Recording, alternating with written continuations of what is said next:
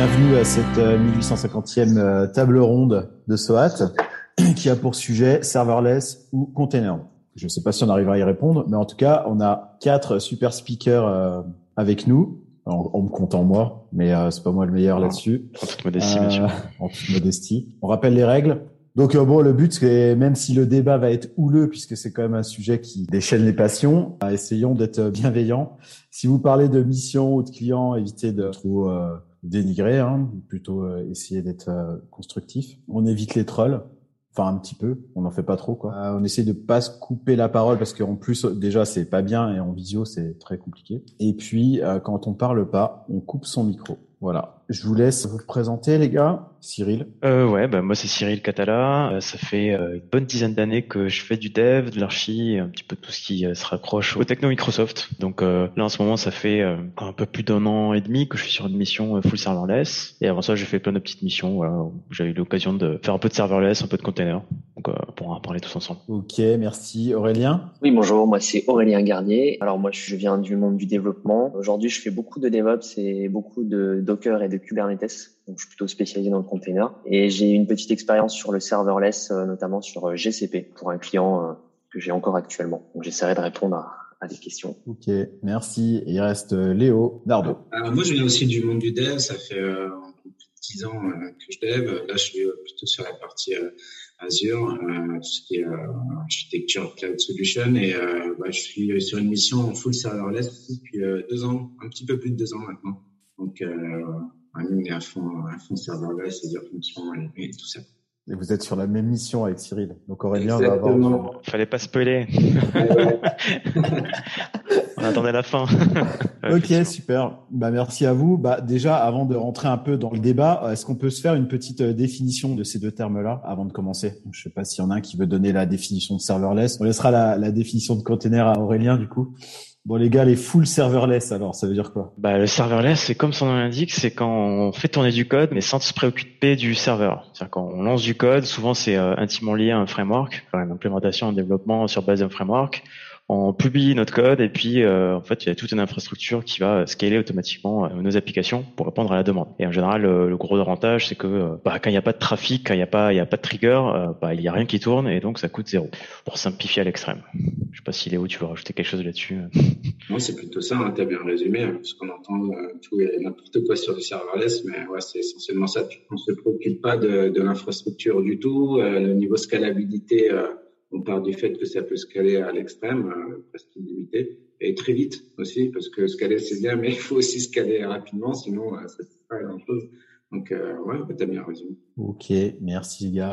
Aurélien, je sais pas si tu veux déjà compléter quelque chose dans la définition ou euh, apporter après une définition de containers ou en tout cas de en quoi container peut être euh, un rival ou un équivalent de serverless, quoi, parce qu'on va peut-être pas rentrer dans tous les détails. Ouais, non, ça, je pense qu'on y viendra après euh, sur d'autres sujets comme la scalabilité et aussi l'environnement d'exécution. Mais déjà, si on veut définir un conteneur, un conteneur, pour faire simple, sans trop rentrer dans les détails, c'est un espace d'exécution qui est isolé dans un système d'exploitation. Et c'est ce qui va permettre de lancer une application et toutes ses dépendances qui lui permettent de fonctionner. Alors, euh, on fait souvent le parallèle avec une VM. On se dit, euh, quelle est la différence entre le conteneur et la VM Un conteneur est conceptuellement plus petit qu'une VM, puisqu'on va pas embarquer effectivement tout le système d'exploitation et tout ce qui va avec. On va vraiment embarquer que ce qui est nécessaire pour notre application, que le conteneur encapsule. Voilà. Donc un conteneur, il a son propre cycle de vie, c'est géré par une librairie de gestion de conteneurs. Vous connaissez certainement tous euh, la plus connue qui est Docker. Et voilà. C'est déjà une bonne définition, je pense, du conteneur. Ok, super, merci.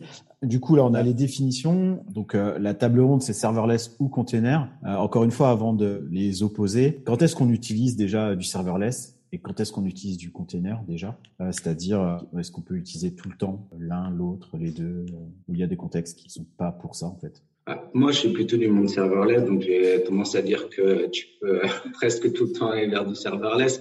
Mais c'est vrai que si, par exemple, tu as une application qui a besoin de choses très particulières, tu as besoin de librairies euh, spécifiques ou des choses qui sont vraiment, vraiment très, très particulières, là, tu vas avoir besoin d'avoir la main sur les dépendances exactes que tu as remarquées. Donc, je pense que dans ces cas de figure, euh, je pencherais moi plutôt vers euh, des containers que du serverless parce que on va se prendre la tête pour rien et essayer de embarquer des trucs euh, qui sont pas natifs ou euh, qui peuvent se poser problème.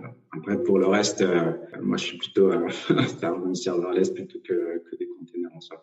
ok. Est-ce que du coup, quel que soit le domaine métier, on peut faire du serverless? C'est-à-dire que ça s'applique à la fois à des domaines métiers simples et à la fois à des domaines métiers qui peuvent être complexes ou à des applis euh, petites, à des applis euh, qui, qui, sont forcément un peu plus grosses. Parce que bon, on a compris le point de vue de Léo, il veut faire du serverless partout tout le temps et que ça. Cyril, toi, euh, tu l'utiliserais aussi partout tout le temps? Ouais, j'ai utilisé un petit peu dans tous les cas de figure. Bah, là, dans notre mission actuelle, typiquement, il y a, il y a tout un business, on est sur des archives plutôt orientées hexagonales. Enfin, je veux dire, il y, a, il y a un domaine qui est plus ou moins riche en fonction des déjà sur une archive microservices. En soi, il n'y a pas de contrainte. Hein. On peut utiliser ça pour euh, du métier riche, du métier simple, des, euh, des petits utilitaires. C'est vrai que souvent le serveur là, c'est vendu pour être euh, des toutes petites fonctions qui vont s'exécuter ponctuellement pour dépiler des messages ou faire des petits services en background. c'est faux. Hein. C'est vraiment utilisable dans à peu près toutes les circonstances. Juste par rapport aux inconvénients, ce que, ce que je pourrais dire en bémol par rapport à des conteneurs, typiquement, c'est que, comme on l'a dit, on, on gère pas l'infrastructure qu'il y a derrière. Donc on est dépendant du cloud provider parce que souvent bah, ça va être un cloud provider qui va nous le faire tourner pour bah, tout ce qui est question de sécurité, tout ce qui est question de déploiement, tout ce qui peut être les contraintes liées purement et simplement à l'hébergement. Euh, là où les conteneurs, on aura peut-être plus la main, euh, même si ça se veut beaucoup plus complexe, on aura plus la main sur tous ces pilotages, sur la couche réseau, sur un petit peu tout ce qui euh, constitue l'hébergement, on va dire, en général. Enfin, je, je dire, voilà, à part ça, pas de contrainte particulière, je pense, sur le serveur euh, moi, j'en verrais peut-être une autre aussi, maintenant que j'y repense. Euh, si on a des travaux qui sont un petit peu intensifs à faire, peut-être que tout ce qui est serverless, ça va pas être la bonne option parce que par exemple, si on prend des Azure Functions, mais je pense que ça doit être pareil pour des lambda, c'est pas des, gros CPU qu'il y a derrière. Donc, c'est pas fait pour faire euh, la transformation vidéo ou des choses comme ça. Ça va prendre beaucoup trop de temps. Et généralement, les durées de vie sur des fonctions, sont quand même limitées. Donc, si votre, euh, votre objectif, c'est de faire de gros workflows euh, bien lourds qui sont censés durer longtemps et vous espérez scaler et que ça aille très, très vite, ça va peut-être pas forcément être le cas si vous ne pouvez pas paralyser le travail. Donc, euh, c'est pas applicable à n'importe quoi non plus. Donc ça, c'est aussi une limitation. Si vous avez des choses qui sont, qui sont très gourmandes et pas parallélisables, ça va pas être la bonne option, en fait. Et ça me fait penser à un autre aspect, euh, alors ça sera peut-être côté avantage, mais euh, les serveurs-là sont vendus aussi comme des briques qui sont très intimement liées au cloud provider. Euh, donc c'est plutôt sur une orientation cloud natif. Là où je pense les containers sont plus une approche de multi-cloud ou alors migration d'on-prem vers un cloud provider. Euh, ça se différencie aussi un petit peu là-dessus, je dirais. Il y a un avantage aussi. Alors, je ne sais pas si c'est le cas maintenant sur euh, certains types de conteneurs, mais euh, généralement, sur tout ce qui est serverless, il y a une très forte intégration avec les autres services du provider. Donc, si on prend des Lambda ou des Azure Functions, on va avoir tout un tas de triggers et des output binding, des input binding qui vont permettre de, construire comme ça tout un workflow beaucoup plus rapidement que si vous le faisiez manuellement. Donc euh, ça, ça peut être un avantage hein, pour construire des choses très rapidement sur, euh, sur la plateforme euh, en question. Je ne sais pas si c'est faisable dans les containers, j'en doute un petit peu. en dehors de mettre une Azure Function dans un container, hein, je ne parle pas de ça, mais vraiment de, de faire du container pur. Je ne sais pas s'il y a ce genre de, de mécanisme effectivement, euh, si on veut parler des conteneurs hein, maintenant, il faut savoir qu'un conteneur, c'est pas forcément une application qui va tourner indéfiniment, comme un serveur web ou euh, un Nginx ou autre. On peut aussi utiliser les conteneurs pour réaliser des tâches, des tâches de type euh, batch, des process hein, qui s'exécutent et qui se terminent avec un code retour. Et une fois que votre conteneur, a enfin le programme qui est dans votre conteneur a terminé sa tâche, il notifie au conteneur pour que son cycle de vie l'arrête. Et vous pouvez tout à fait utiliser des conteneurs pour exécuter des tâches. maintenant, j'ai découvert aussi récemment que on pouvait faire du container managé, typiquement dans, un cloud provider. Et là, on pourrait carrément parler de serverless container, c'est-à-dire qu'on va se préoccuper uniquement de la spécification de votre conteneur, à savoir l'image qui sera employée pour euh, l'environnement d'exécution, les paramètres, les, variables d'environnement, ce genre de choses, le nombre de containers pour la mise à l'échelle.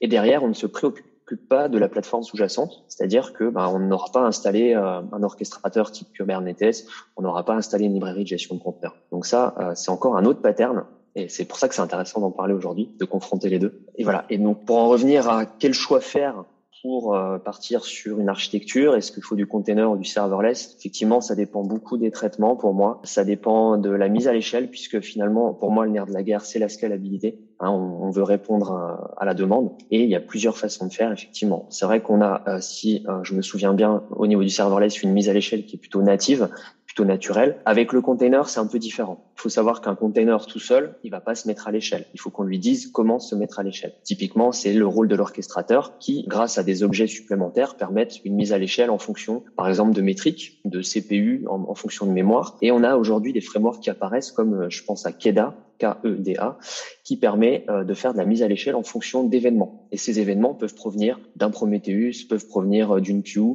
et plein d'autres frameworks qui sont pris en charge. Donc, effectivement, un tel choix, ça se fait en amont lorsqu'on conçoit une architecture. Bon, j'ai pas forcément autant de recul que vous sur le serverless, mais en tout cas, ce que je peux dire, c'est que les conteneurs, pour aller dans le conteneur, il faut absolument se préoccuper de comment sera exécutée son application en production. Euh, est-ce qu'on aura besoin de d'une simple VM avec une librairie Docker dessus? En général, c'est pas ce qui se fait. Ou alors, est-ce qu'on aura besoin de vraiment une grosse architecture avec euh, tout tralala, hein, l'orchestration, euh, le storage, etc., tout ce qui va bien. voilà. Ok, donc en gros, euh, il y a quand même des similitudes dans, dans, ces deux approches. Vous avez évoqué aussi les, les, les problématiques à laquelle on peut pas forcément répondre avec euh, euh, l'un ou l'autre, ou en tout cas pas de façon rapide et, simple. Est-ce qu'il y a, alors tu as commencé à évoquer Aurélien du container as a service là, est-ce qu'il y a d'autres options entre serverless, donc on va dire les Azure Function, les Lambda ou du container qu'on gérerait à la main? Est-ce qu'il y a d'autres options entre les deux? Ou celle d'Aurélien, c'est la, la, la, seule que vous voyez? À part, euh, à part avoir un container as a service, euh, AKS par exemple, euh, non, je vois pas d'entre-deux en fait. Hein. Et il existe euh, dans chaque cloud provider euh, du container managé. Hein. Je crois que dans, dans GCP, ça s'appelle Cloud Run. Mhm. Je suis en train de mettre en place là chez, chez mon client. Et euh, c'est plutôt pas mal fait. Donc, comme je disais tout à l'heure, on s'occupe uniquement de la spécification, du nombre d'instances que l'on veut et euh, un nombre maximum pour éviter d'exploser les, les coûts aussi. Et c'est une autre approche. Voilà, c'est une autre approche. On exécute de la même façon un conteneur, on package son application de la même façon, mais on va moins se préoccuper d'installer une solution type cluster. Je crois qu'il y a la même chose côté Azure, hein, ça s'appelle euh, Container Instance, il me semble. Ouais. Mais je crois chez tous les cloud providers. Ouais, c'est ça. ça. Ouais. Mais euh, voilà, après c'est la question de la scalabilité. Il me semble avoir vu sur Azure que la scalabilité n'était pas gérée avec Azure Container Instance. Il fallait euh, interconnecter d'autres services du cloud, alors que par exemple, moi je sais que sur GCP, de source sûre, que euh, vous pouvez faire de l'autoscaling euh, de façon native. Euh, sur la vitesse de cet autoscaling, euh, elle est de quelle ordre? Alors, c'est une, une, très bonne question. On l'a un peu évoqué tout à l'heure. C'est bien de pouvoir faire de l'autoscaling. Par contre, il faut que son appli démarre assez vite le gros problème, c'est le cold start. Et euh, lorsqu'on a une application, je prends l'exemple de mon application Java qui met 30 secondes à démarrer, euh, aller faire de l'autoscaling pour répondre à une forte charge avec 30 secondes de démarrage par container. Là, ça devient un petit peu compliqué. Mais là, c'est pas trop une problématique de rapidité euh, des services offerts par le cloud. C'est plutôt une problématique de démarrage d'application. Euh, là, il faut commencer un petit peu à réfléchir à comment optimiser son temps de démarrage, notamment en utilisant, pourquoi pas, des frameworks comme Quarkus, Hein, qui permettent d'utiliser euh, des fonctions natives de la JVM pour euh, démarrer vraiment très rapidement. Voilà, il y a des gains énormes qui ont été constatés avec ce framework. Euh, j'en connais pas d'autres, hein, mais en tout cas, j'ai, entendu dire que, ce framework-là était vraiment très bien pour ça. Après, on peut aussi influer côté cloud sur des paramètres. Par exemple, on peut définir un nombre minimum d'instances de containers managés. Le problème, c'est que ça génère un coût. Vous avez un container qui va tourner tout le temps, alors que si on part du principe qu'on met zéro et on répond à la demande en scalabilité, euh, voilà, il y a une balance à trouver entre le nombre d'instances minimum avec le coût et le nombre de maximum qu'on va pouvoir scaler assez rapidement. Ok. Vous vouliez rajouter des trucs, euh, Cyril, Léo? Euh, non, non, si ce n'est que ouais, on a l'impression que les côtés providers, ça tend quand même vers cette notion un peu de container serverless. Il y a de plus en plus d'offres quand même qui, euh, qui tendent vers ça. Même si aujourd'hui on parle quasiment que de Kubernetes, j'ai le sentiment quand même que c'est quelque chose qui va de plus en plus se cacher en fait, hein, justement pour plus promouvoir. Il y a déjà pas mal de standards qui naissent hein, autour de ça, des, des packaging d'applications. Et je pense qu'à terme on aura quelque chose comme ça. C'est on package l'application, on la délivre sur un, cloud, et après euh, derrière c'est orchestré, mais dans les coulisses, c'est un, un service full managé avec euh, bah, tous les avantages que ça peut avoir et aussi bah, tous les inconvénients qu'on a déjà évoqués, c'est-à-dire qu'on a moins la main sur euh, l'infrastructure derrière, donc euh, il y a certaines situations qui sont bloquées. dès qu'on veut faire du réseau un peu sécurisé, privé ou autre, on est dépendant des fonctionnalités du cloud provider. Donc c'est toujours un peu le, le, curseur entre la facilité d'accès pour les devs principalement et aussi jusqu'où on veut personnaliser notre notre archi et, et, notre sécurité, enfin tous ces aspects-là quoi. Okay. Mais on sent que la tendance est plutôt plutôt vers ça quoi. Avant de parler des, des architectures, est-ce que vous pouvez nous dire un mot sur euh, les containers qui tournent dans des fonctions? C'est l'inverse. les fonctions. pardon. Ouais, parce que finalement, mettons que on veut tirer parti de tout ce qui est binding avec les, les autres services, mais qu'on est déjà un Kubernetes ou quelque chose comme ça avec des, des Docker, qu'on est déjà nos containers, on pourrait très bien mettre ces mesures fonctions dans des containers et les faire tourner à côté de tout le reste. Donc ça, c'est faisable. Donc, ça sera un, mix entre les deux. Je ne sais pas à quel point euh, il pourrait y avoir des pertes de performance euh, par rapport à le fait de faire tourner la surfonction native sur Azure. Euh, mais en tout cas, c'est des choses qui sont faisables.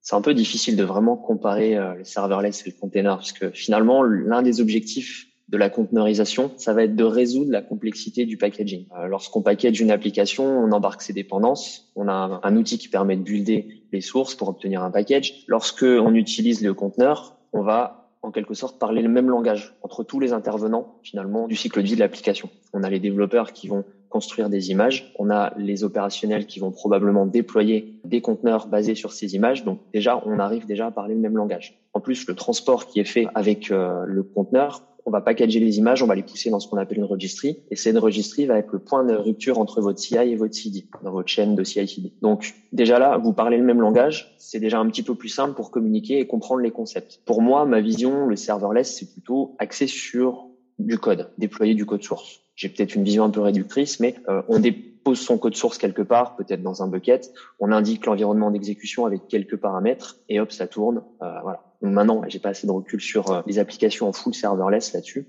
Je peux pas me prononcer, mais en tout cas, euh, j'ai l'impression en fait qu'on essaie de comparer deux mondes assez différents qui se recoupent sur certaines caractéristiques, mais c'est pour ça qu'on en parle aussi aujourd'hui plutôt d'accord avec toi. Euh, c'est vrai que le serverless c'est plus orienté code dans, dans l'aspect euh, qu'on utilise au quotidien. Après, c'est aussi une manière de, créer un contrat sur comment on va euh, compiler notre code et comment on va le, le délivrer.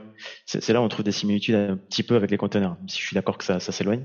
Et tout ça, ça se fait justement pour gagner en flexibilité. Euh, donc en fait, on, on répond à une espèce de contrat de packaging et derrière, on y gagne en portabilité du code, en, en déploiement, en facilité, euh, maintenance, etc.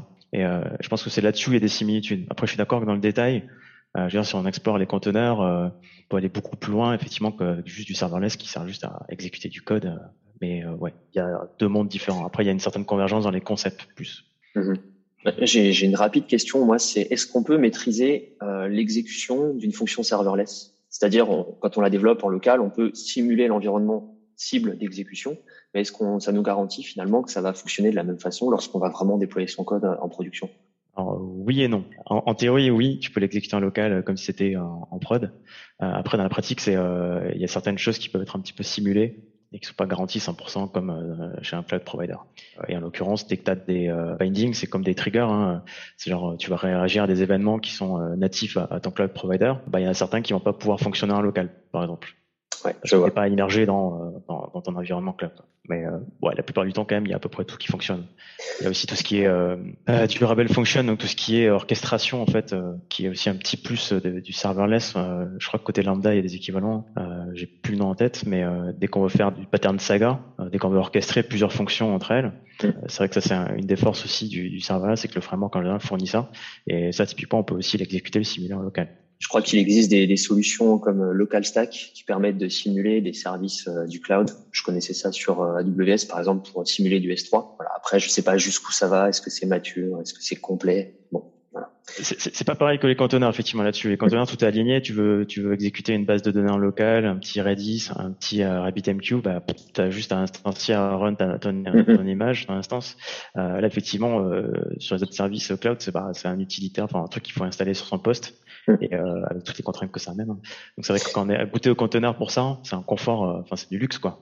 Euh, je veux dire, euh, pour le, le, dev en local, c'est euh, c'est on fait un petit Docker Compose ou, ou équivalent, et puis en, une ligne de code on exécute, et puis on a tout l'environnement qui pop. Et ça c'est c'est un vrai confort quand il y a goûté. Mais par rapport à ma question, ça ne veut pas dire non plus que le container est forcément beaucoup plus simple à ce niveau-là, puisque effectivement, on va construire la même image une seule fois. Euh, c'est le principe de build only once. Et ensuite, on va pousser cette image dans les différents environnements. Mais rien ne nous garantit qu'on aura la même exécution, puisque en général, on a rarement des environnements similaires du dev à la prod. Hein. Tout le monde le sait, même si on essaie de tendre vers cette pratique. Donc, euh, c'est pas pour autant que le conteneur va résoudre toutes ces problématiques non plus. Non, un peu moins ce problème, euh, c'est vrai. À partir du moment où tu peux essayer et faire tourner en local tous tes, tous tes bindings et tes triggers et que tout fonctionne, généralement, tu as peu de chances qu'en ligne, ça ne marche pas. C'est quand même 98% du temps, ça n'aura aucun problème. Effectivement, la function que j'ai développée récemment, on peut la simuler en, en, local grâce à un framework de test qui est fourni par le cloud provider. Et euh, quand je l'ai déployé, effectivement, j'avais pas forcément de problème à l'exécution. C'était assez fidèle à ce que j'avais pu voir. Quoi. Généralement, tu auras des problèmes en local, mais si tu n'as pas de problème en local, tu n'en auras pas en ligne. C'est ça euh, le truc. Ouais, du coup, vous, m'avez spoilé ma question. Quoi. Je voulais euh, parler un peu de l'expérience développeur en fait avec euh, ces deux technos. Donc, euh, je pense qu'on y a à peu près répondu. Alors, oui, enfin, un peu. moi, j'ai eu deux expériences différentes sur la partie serverless. La première, c'était sur un projet où niveau client et niveau sécurité, c'était très light. Okay il n'y avait pas de VPN, pas de choses comme ça. ça se passait très bien. Euh, là, on est plutôt dans un environnement un peu euh, style assurance banque. Tout est fermé. Donc là, l'expérience, elle est quand même beaucoup plus limitée. Il y a énormément de, bah, pratiquement aucun euh, binding ne fonctionne hein, sur les Cosmos DB euh, et tout ça. On ne peut pas, par exemple, se plugger sur la Cosmos en ligne avec ce, trigger. On est obligé de l'émuler euh, en local. mais il y a des choses qu'on ne peut pas émuler, des services bus et des choses comme ça. En local, c'est juste pas possible. Et du coup, l'expérience, elle est, quand même beaucoup plus limitée qu'avant. Il faut garder ça en tête. Un petit complément aussi, c'est que sur l'expérience de dev en local, quand on parle plutôt de serverless, comme on disait, on, se focus sur le code. En fait, si on maîtrise notre framework, notre, langage, notre écosystème, le code quoi, à proprement parler, on peut ainsi dire qu'on maîtrise le serverless. Après, il y a juste un petit framework peut-être supplémentaire à apprendre et comme disait Léo, des bindings. Enfin, mais c'est de la syntaxe. Enfin, c'est, trop rien. Par contre, les containers, c'est vrai qu'il y a tout un langage supplémentaire qui se rajoute. C'est euh, bah, comment on construit, comment on bite des images. Si on a besoin de faire une mini orchestration locale, il faudra apprendre euh, ce que c'est euh, Docker Compose par exemple ou solution équivalente. Et sans parler après de Kubernetes et consorts, mais je trouve que ça ramène plus de paradigmes et plus de concepts finalement que juste du code je te laisse peut-être plus en parler, Aurélien. Euh, peut-être un truc en tête, mais. Ouais, alors en fait, t'es encore, encore en train de, de me, de ma question précédente qui était sur la montée en compétence des équipes. Mais bon, vas-y, continuez, les gars. Moi, je vais aller manger. Allez, salut. Non, vas-y, je t'en prie, pose ta question. Euh, réponds déjà à celle de Cyril qui est, euh, bah, qui en fait qui est un peu la même quoi. C'est il y a un sujet de montée en compétence sur un environnement euh, qu'on a peut-être moins dans un environnement serverless, si tant est qu'on utilise à peu près le même framework que ce qu'on utilise habituellement. Hmm. Bah, effectivement, hein, aujourd'hui, le métier de développeur, il change constamment. On ne doit plus euh, se focaliser uniquement sur son code, son framework. Il y a plusieurs patterns hein, d'équipe. Il y en a pas un qui est meilleur que l'autre, hein, mais euh, en général, on peut voir euh, les développeurs qui, dans leur dépôt de source, ajoute le Dockerfile qui va permettre de construire l'image. Donc le Dockerfile, je rappelle, hein, c'est un fichier texte qui contient des instructions séquentielles et qui sera interprété par euh, l'outil Docker pour construire votre image. Donc cette image, ensuite, euh, comme je l'avais dit, on la pousse et on la déploie dans les environnements. Donc déjà, le métier de développeur évolue à ce niveau-là. Si on lui demande de faire du conteneur, on lui fournit une plateforme cible sur laquelle exécuter son application. Il va devoir un petit peu se soucier de euh, comment il va devoir packager son application. On n'a plus une archive liée au framework. Donc déjà à ce niveau-là, en termes de montant en compétences, c'est déjà quelque chose puisqu'il faut être formé. Bon, le Dockerfile, ça reste assez simple, mais quand on parle de problématiques un petit peu plus complexes, si on va dans un orchestrateur, typiquement Kubernetes, il va falloir commencer à regarder comment fonctionne l'orchestrateur, quels sont les types de ressources. Il faut écrire du code YAML pour pouvoir euh, déployer son appli. Voilà, il y a tout un tas de problématiques qui, pour moi, doivent être euh, appréhendées par un développeur aujourd'hui. Maintenant, je disais, il y a d'autres patterns comme euh, vous pouvez avoir une équipe qui est dédiée aux tâches DevOps par exemple. Euh, les développeurs poussent le code, ils font leur euh, l'intégration continue, ils exécutent leurs tests. Ça s'arrête là. Moi, je trouve ça dommage personnellement, mais ensuite, vous avez éventuellement une équipe qui est responsable du packaging de l'application pour un environnement conteneurisé. Donc tous ces patterns-là, ça, ça, se décide effectivement au niveau d'une organisation, hein, ça s'adopte. Maintenant, euh, voilà, moi je trouve ça dommage de passer à côté de ce genre de choses, surtout si bah, on se soucie un petit peu, un temps soit peu, de comment on va tourner son appli euh, en production, comment on va la monitorer, comment on va l'opérer. Euh, voilà, tout ça, c'est pour moi, c'est des sujets hyper intéressants aujourd'hui à appréhender. Ça me fait penser un peu à la table ronde sur le dev full stack où j'avais évoqué les devs hyper stack, donc ils doivent tout connaître maintenant c'est pas facile. Ok, donc euh, la montée en compétence, elle n'est pas seulement sur l'outillage euh, pour les containers, elle est aussi finalement que les développeurs comprennent bien où ça va s'exécuter, comment ça va marcher. Est-ce qu'en termes d'outillage aujourd'hui, on arrive euh, sur ces sujets-là? Alors sur serverless, j'imagine que chaque cloud provider va fournir son propre outillage pour les développeurs. Mais sur les containers, Aurélien, est-ce que on arrive un peu à un consensus en termes d'outillage et, et, finalement un développeur qui, sur une mission, a fait du container, a de fortes chances de retrouver à peu près le même environnement, d'outils et de frameworks, etc. ailleurs où il y a encore euh, pas mal de choses euh, différentes qui font la même chose? En fait, tout dépend de la cible. Euh, J'ai déjà vu dans plusieurs missions, on m'a dit, bah, je fais du Docker. Ok, alors qu'est-ce que tu fais avec Docker? Bah, En fait, je lance ma stack en local parce que j'ai besoin d'une base de données. Donc ça, c'est un premier pattern. Ça se fait régulièrement. Mais le truc, c'est que ça va jamais plus loin. Je dis, est-ce que vous utilisez Docker en production, des containers? Non, non, pas encore, on ne sait pas faire, etc. Bon, pourquoi pas? Donc, avoir un environnement local pour utiliser Docker et construire des conteneurs, ça se fait assez facilement, ça s'installe très facilement, on peut euh, vite reprendre la main si on doit euh, changer de mission ou, avoir un autre contexte applicatif. Par contre, si on commence à faire le choix d'utiliser, d'aller vers le conteneur pour exécuter les applications en production, là, ça va être un autre monde puisque on va non seulement construire son appli en local, toujours comme on le fait d'habitude, et on va aussi appréhender la façon dont on va déployer cette application. Donc pour ça, on a des outils. Je pense que quand on connaît pas Kubernetes, on se dit ça a l'air d'être une usine à gaz, et c'est le cas, mais euh, on se dit pas que on pourrait l'installer en local et l'utiliser. Et il existe des outils comme euh, euh Minikube, comme MicroK8s. Il y a plein d'autres euh, solutions comme ça qui permettent d'avoir un Kubernetes en local et de commencer un petit peu à développer les YAML qui permettent de déployer dans Kubernetes. Et euh, on peut déjà résoudre pas mal de problématiques avec ça. Du coup, euh, bon, il faut que l'environnement de développement soit propre, qu'on puisse l'utiliser, qu'il soit facile à comprendre. Et l'avantage de tout ça, c'est que le container, ça reste un container, qu'il soit exécuté en local ou en production sur un cluster. Vous aurez toujours, comme je disais tout à l'heure, vous parlerez toujours le même langage avec les mêmes concepts. Voilà. Et ce qu'on dit en général, c'est si on parle de Kubernetes, c'est que Kubernetes, c'est un Kubernetes. Qu'il soit installé en local ou installé dans le cloud ou installé sur du on-premise, sur des VM, ce sera toujours la même façon de déployer. Voilà. C'est ce que je voulais dire à propos du, de tout ça. C'est aussi sa force, hein. c'est que c'est euh, portable, quoi. C'est pour ça que c'est aussi plébiscité. Et du coup, euh, pour, pour, parce que là, on a parlé pas mal de, de nous en tant que développeurs, mais on n'a pas trop parlé euh, d'un point de vue du client, en fait, enfin de, de, la personne en fait qui nous missionne pour faire ça. Est-ce que euh, ça peut influer sur le choix en fait qu'on va faire entre des trucs serverless au sens très lié au cloud provider ou euh, du container, peut-être un peu moins lié au cloud provider finalement. Est-ce que ça, c'est des questions que vous vous êtes déjà posées ou des, problématiques que vous avez déjà évoquées avec vos clients? D'utiliser l'un ou l'autre Je sais, euh, Léo, qu'on a donné des formations chez le même client où leur stratégie c'était clairement euh, on va faire du cloud public, mais on va tout mettre dans des containers parce qu'on veut pouvoir s'en échapper euh, peut-être un jour.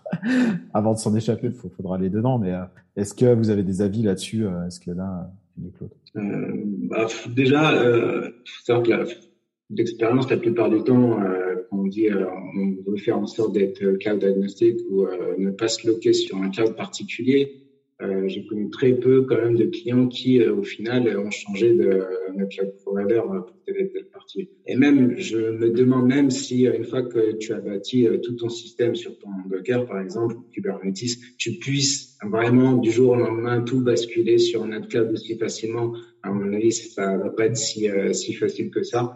Et donc, au final, tout. Je sais pas si on, on, utilise vraiment tout le temps, en fait.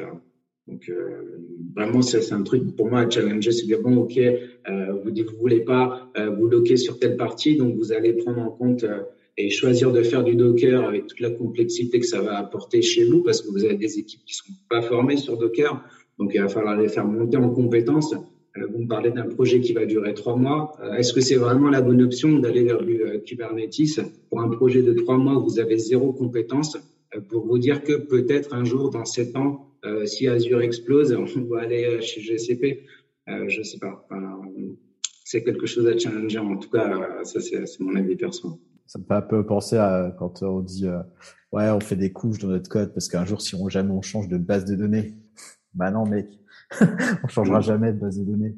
C'est une vraie question, Aurélien. C'est vraiment, est-ce que, est-ce que tu peux du jour au lendemain, comme ça, basculer tout ton projet et tous tes microservices là d'un cloud provider à un autre? Non, du, jour au lendemain, non. Après, tu soulignes euh, quelque chose d'important, hein, les compétences. Effectivement, c'est le plus compliqué, euh, former les gens, parce que tu pourrais très bien mettre deux ou trois experts qui sont des tueurs en conteneur et en Kubernetes. Ils peuvent éventuellement monter un, je sais pas moi, un AKS dans Azure avec un, service Kubernetes manager et déployer une application assez facilement. Je l'ai fait récemment en deux trois jours, ça se fait bien. Par contre, former les gens et euh, leur expliquer comment ça fonctionne, faire les choses proprement, utiliser par exemple du Terraform pour provisionner un cluster, ce genre de choses, ça, ça prend énormément de temps. Donc, moi, j'ai jamais vu effectivement un changement de cloud vers un autre. Je pense que ça doit être assez rare. Après, bon, c'est toujours pareil. Hein, les, c'est pas une question de temps, c'est une question de compétences, de personnes. Il faut les bonnes personnes au bon endroit, comme toujours. Et puis, il faut du temps pour euh, former les équipes. Ouais.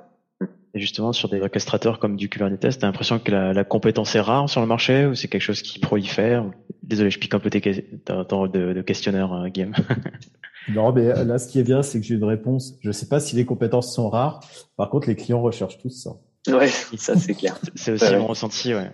J'ai l'impression quand même que Cube, c'est ouais, c'est un peu le mastodonte qui est assez difficile à dompter et il y en a très très peu sur le marché qui en sont capables. Et les quelques-uns qu'il y a, ils partent chez les gros, quoi. Donc euh, j'ai l'impression que ça fait un peu euh, un peu en rond là-dessus. Au-delà de Cube, j'ai l'impression aussi c'est c'est l'écosystème euh, autour. Euh, ouais, on peut élargir. Qui est peut-être pas encore stabilisé, quoi.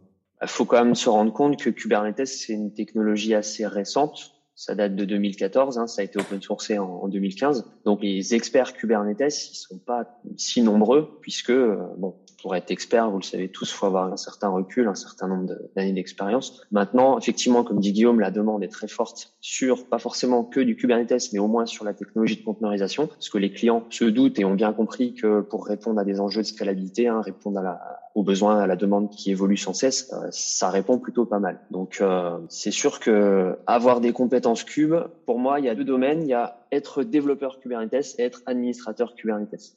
D'ailleurs, si vous regardez un petit peu du côté des certifications, vous avez une certification côté dev et une certification côté admin. On sait que c'est juste une parenthèse, mais je pense qu'on peut arriver à maîtriser la partie développeur de Kubernetes euh, assez rapidement. Rapidement est à prendre avec des pincettes, évidemment, hein, selon le temps que vous consacrez, votre niveau, etc.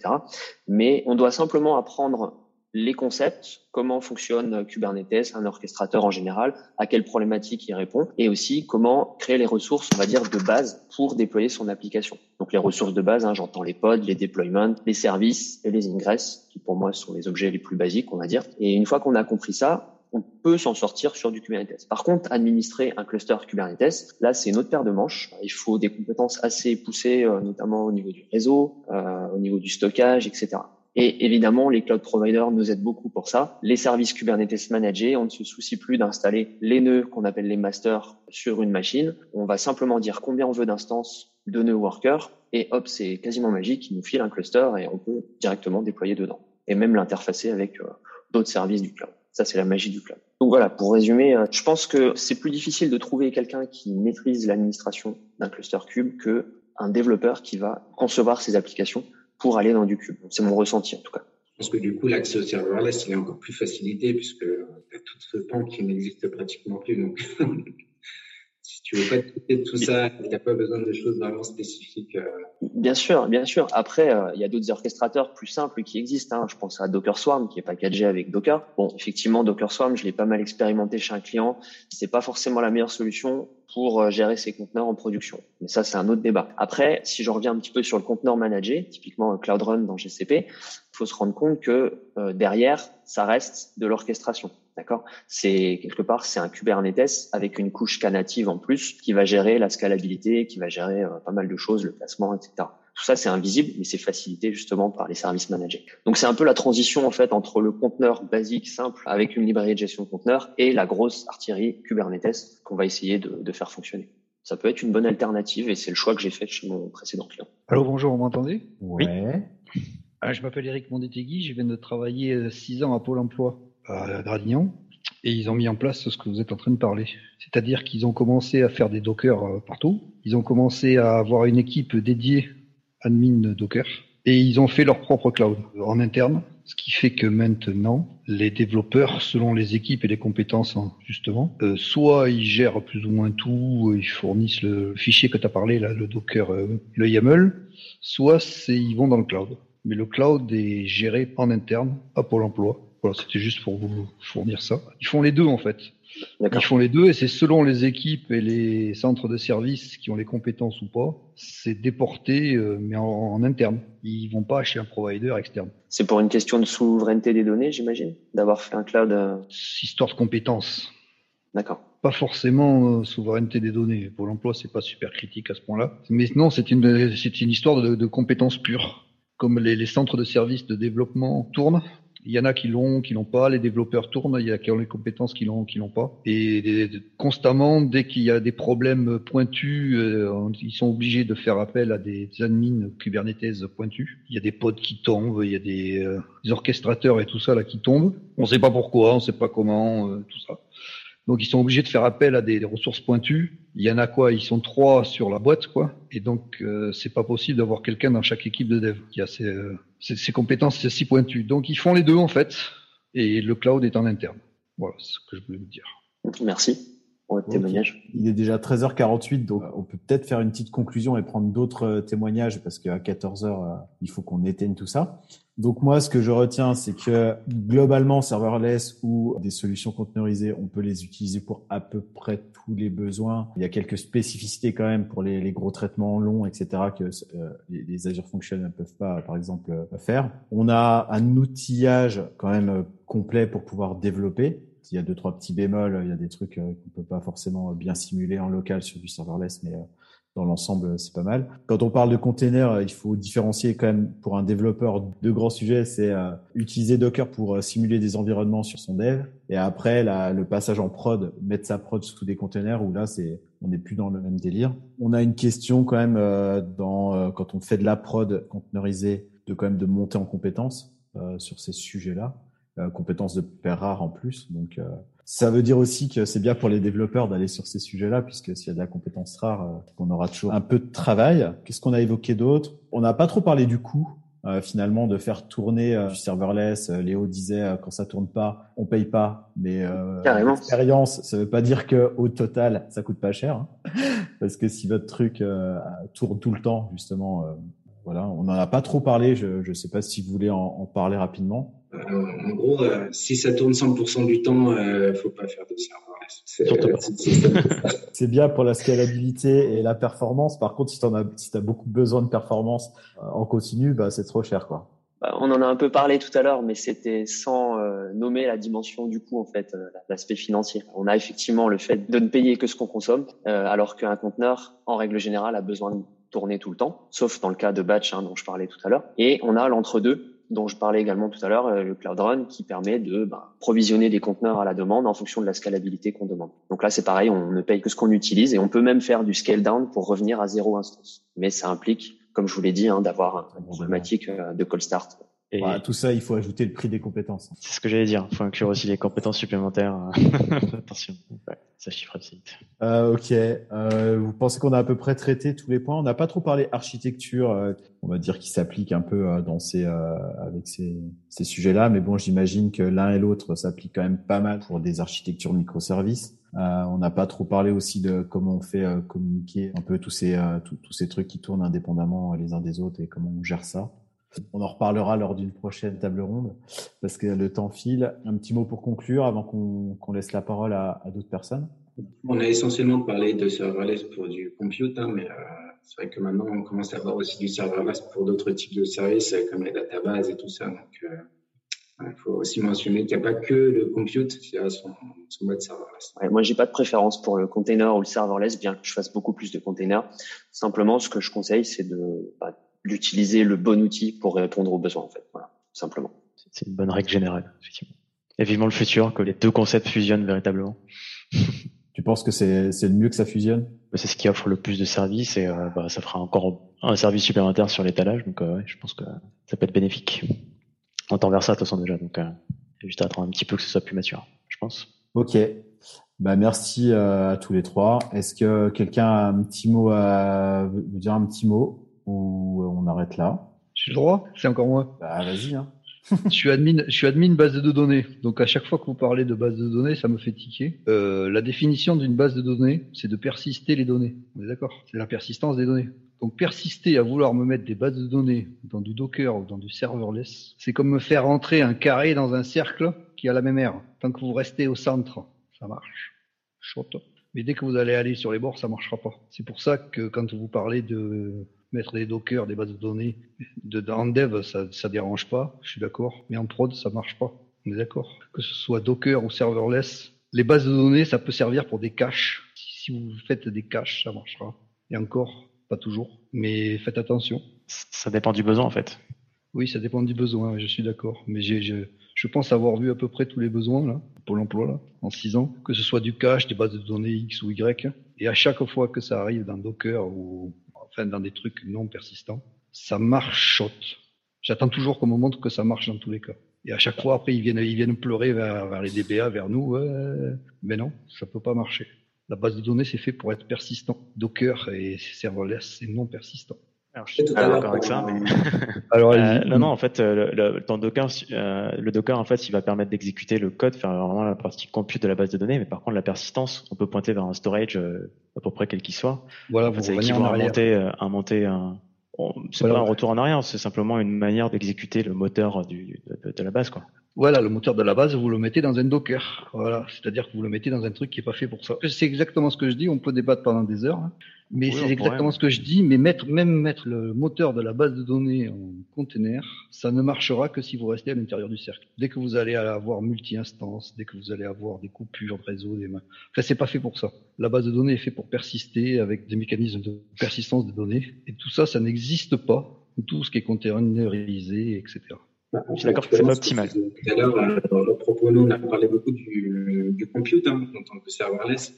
Maintenant, euh, on a des services euh, de database en serverless qui sont managés par euh, le provider cloud. là, en fait, c'est plus la partie consumption et facturation qui est en mode serverless. Après, le reste, c'est quand même persisté. Mais on vous offre la possibilité de dire, bah, je vais payer à la consommation sur ma database et non pas 100% du temps en, en temps provisionner selon le maximum de, de besoins de votre database. Donc, c'est plus cette orientation-là qu'essaie de prendre les providers cloud. Donc, essayez d'avoir un petit mix entre les deux. Vous avez OK une database, tout ce qui est plus classique, mais on vous offre le paiement à la consommation. À la consommation, d'accord. Là, ça marcherait, oui. Plus que dans Docker. Ouais, c'est l'orientation qu'on voit de plus en plus sur le provider cloud. Essayer de laisser, euh, le, de manager le plus possible et d'offrir euh, un mode euh, de paiement à la consommation parce que évidemment c'est ce qui plaît le plus euh, à tout le monde. Yes, c'est vrai que dans serverless il y a aussi ce, ce, cette notion de paiement plus euh, lié à la consommation, enfin plus précis. Je pense que le débat des bases de données dans, dans, dans, dans les containers, on va pas le résoudre dans les deux minutes qui restent on avait le même débat euh, pour les plus vieux euh, quand on mettait dans des VM et tout ça. On n'avait pas le droit de faire du SQL Server en prod dans des VM, blablabla. Aujourd'hui, je pense qu'il n'y a plus aucun serveur physique qui. Je, viens de poster un lien dans le dans le chat euh, qui parle très bien de ce sujet-là. Donc, je vous laisse en prendre connaissance. Effectivement, on pourra pas résoudre cette problématique en, en quelques minutes. Ok, euh, ça va être l'heure. Donc, merci pour cette table ronde. C'était vraiment cool. Euh, merci à tous les trois, merci à tous les participants. Il y avait quand même pas mal de monde euh, aujourd'hui, euh, donc ça c'est cool. Voilà, c'était sûrement la dernière pour moi, mais j'espère que ce format continuera encore à un bon moment. Voilà, euh, merci à tous ceux qui organisent. Je pense à Thibaut qui nous harcèle avec son Trello euh, pour qu'on puisse euh, poster des sujets. les gars de Néo et les filles de Néo, si vous voulez poster des sujets que vous n'avez pas les droits, vous pouvez demander à Julien Baudin ou à Geoffrey Black. voilà. Et puis maintenant qu'on est sur le Teams, vous pouvez aussi nous contacter sur Teams s'il y a besoin. Et puis merci aussi à l'équipe Marketcom et Laura en particulier pour tout ce qui est logistique et enregistrement. Voilà, bonne fin de journée, bon après-midi. Et bon, week-end. et puis, euh, bonnes vacances à ceux qui, qui partent. Merci à tous. Merci à tous, bon week-end. Salut.